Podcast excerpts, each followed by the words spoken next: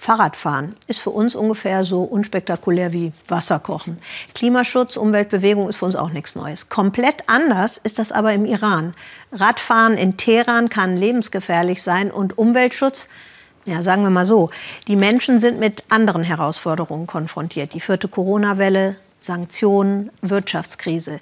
Klimaschutz ist da eine zarte Pflanze. Und da entdeckt Katharina Willinger mitten in der Megacity Teheran einen kleinen grünen Ableger von der iranischen Umweltbewegung und staunt. Mit dem Fahrrad durch Teheran. Es ist die Ausnahme und eine echte Herausforderung, vor allem für die Gesundheit. Denn die Abgase, die man hier einatmet, sind teilweise achtmal so hoch wie die von der WHO empfohlenen Höchstwerte. Regelmäßig versinkt Teheran im Smog. Elnos Nazari möchte daran etwas ändern. Die 37-Jährige hat im Ausland studiert, führt nun ein Café in Teheran und ist seit kurzem Teil des Green Clubs. Eine Gruppe junger Menschen, die ihre Stadt grüner machen wollen. Im Iran eine Randbewegung. Die Menschen denken kaum darüber nach, wie sie etwas verändern können. Sie sagen sich, weil wir hier in Teheran so viel Verkehr haben und eine so starke Luftverschmutzung, kann man ja unmöglich Rad fahren oder zu Fuß gehen. Aber die Wahrheit ist, wir müssen das tun, eben um etwas zu ändern. Elnas Café ist Treffpunkt einer kleinen, aber eingeschworenen Fahrradfahrergemeinschaft. Zweimal pro Woche bietet sie ihnen einen gratis Reparaturservice und kostenlosen Kaffee. Unter den Radfahrern sind viele Frauen. Radfahren ist ihnen nicht explizit verboten, allerdings fordern das Hardliner immer wieder, es sei unislamisch. Viele Iraner sehen das anders, erzählen die Frauen.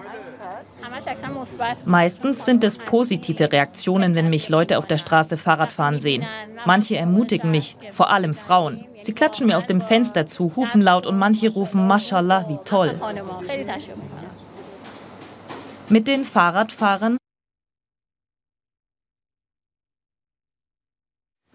Okay, da hat der Beitrag gehakt an einer Stelle. Ich frage einmal in der Regie, ob wir noch mal weiter gucken oder wie es jetzt weitergeht in dieser Sendung?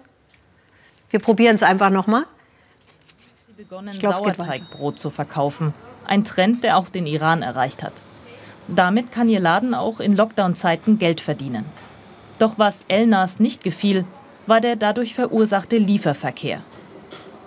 Sie fragte ein paar ihrer Fahrradfahrer und fand schnell viele freiwillige Lieferanten.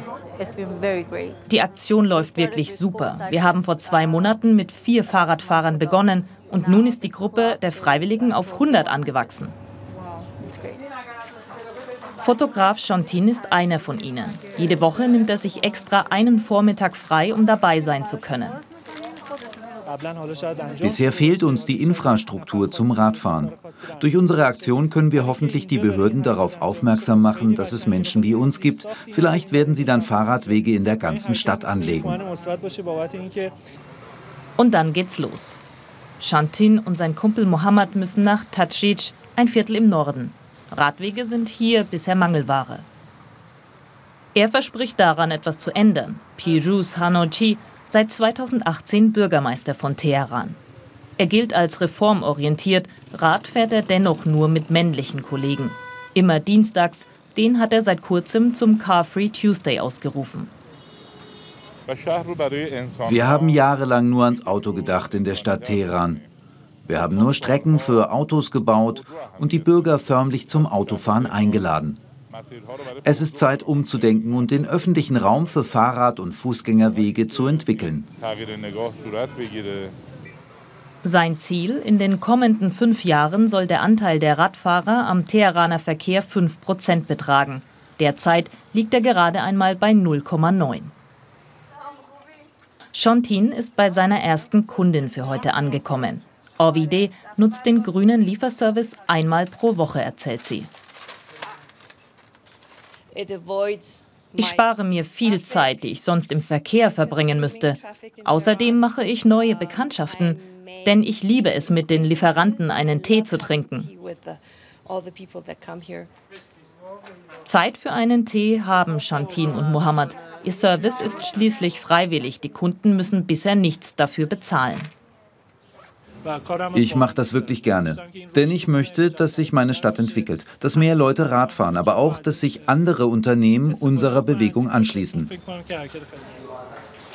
Auch Elnas sieht das Ganze als Bewegung. Große Gewinne macht sie nicht. In der Pandemie kämpft sie wie die meisten Gastronomen ums Überleben. Dennoch hält sie an ihrem Projekt fest.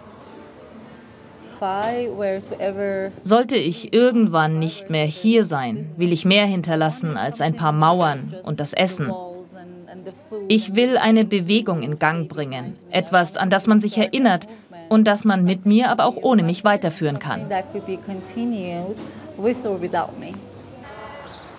Deshalb will Elnas so viele Menschen wie möglich erreichen. Denn erst dann, sagt sie, habe die Bewegung im Iran eine wirkliche Chance.